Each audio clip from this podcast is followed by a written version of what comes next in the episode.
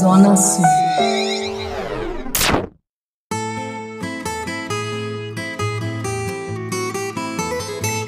Azeitando pelo mundo com o expert em azeites e temperos, Marcelo Escófano.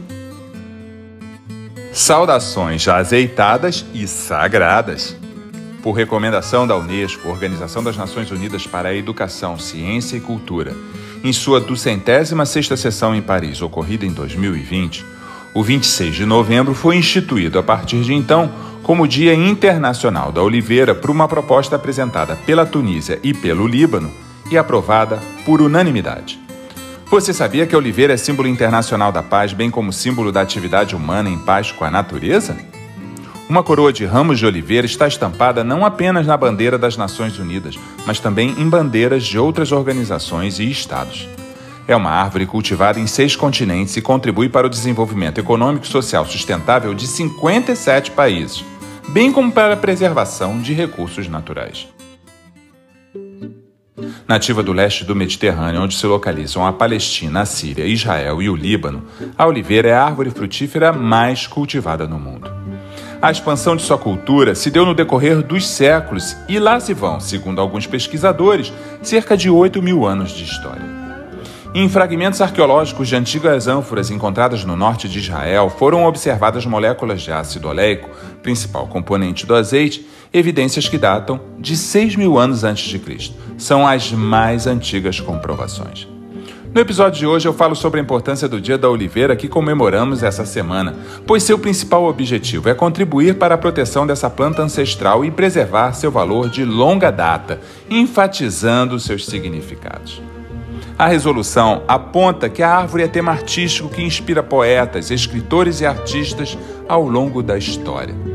Também faz alusão aos valores de saudabilidade da azeitona e do azeite e, finalmente, destaca o importante papel desempenhado por essa árvore na proteção ambiental, na qual evita desertificações, protege contra a erosão do solo e aumenta a fixação do dióxido de carbono na atmosfera, contribuindo para a proteção da camada de ozônio. Se a árvore tem tal importância, o azeite que dela se origina é ingrediente sagrado nas três principais religiões monoteístas do mundo. Tanto o cristianismo como o judaísmo e o islamismo o citam inúmeras vezes nos versículos da Bíblia, do Torá e do Alcorão, respectivamente. Portanto, quando escolher um azeite, Saiba que sua opção não é apenas por um alimento mais saudável, mas também sustentável e cuja cultura está na base da formação da civilização humana, cheia de simbolismos. Como cozinheiro e azeitólogo, eu ressalto que a complexidade e diversidade sensorial de extra virgens hoje elaborados unem e realçam sabores e podem contribuir para que voltemos a valorizar não só a origem do alimento, mas o ato do preparo alimentar, bem como o próprio ato de comer onde na velocidade de nossos dias parece não termos mais tempo para desfrutar. Precisamos urgentemente voltar a nos sentar juntos em torno à mesa, no nosso cotidiano, local de diálogo da família. Sendo assim, aproveito a nova data comemorativa e convido a todos a experimentar essas maravilhas que encontramos à nossa disposição.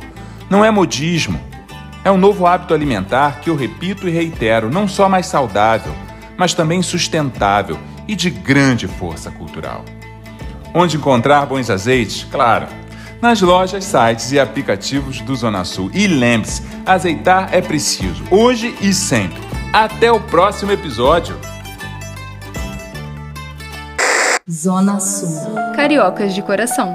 Toda semana um novo podcast do Zona Sul nas principais plataformas de áudio.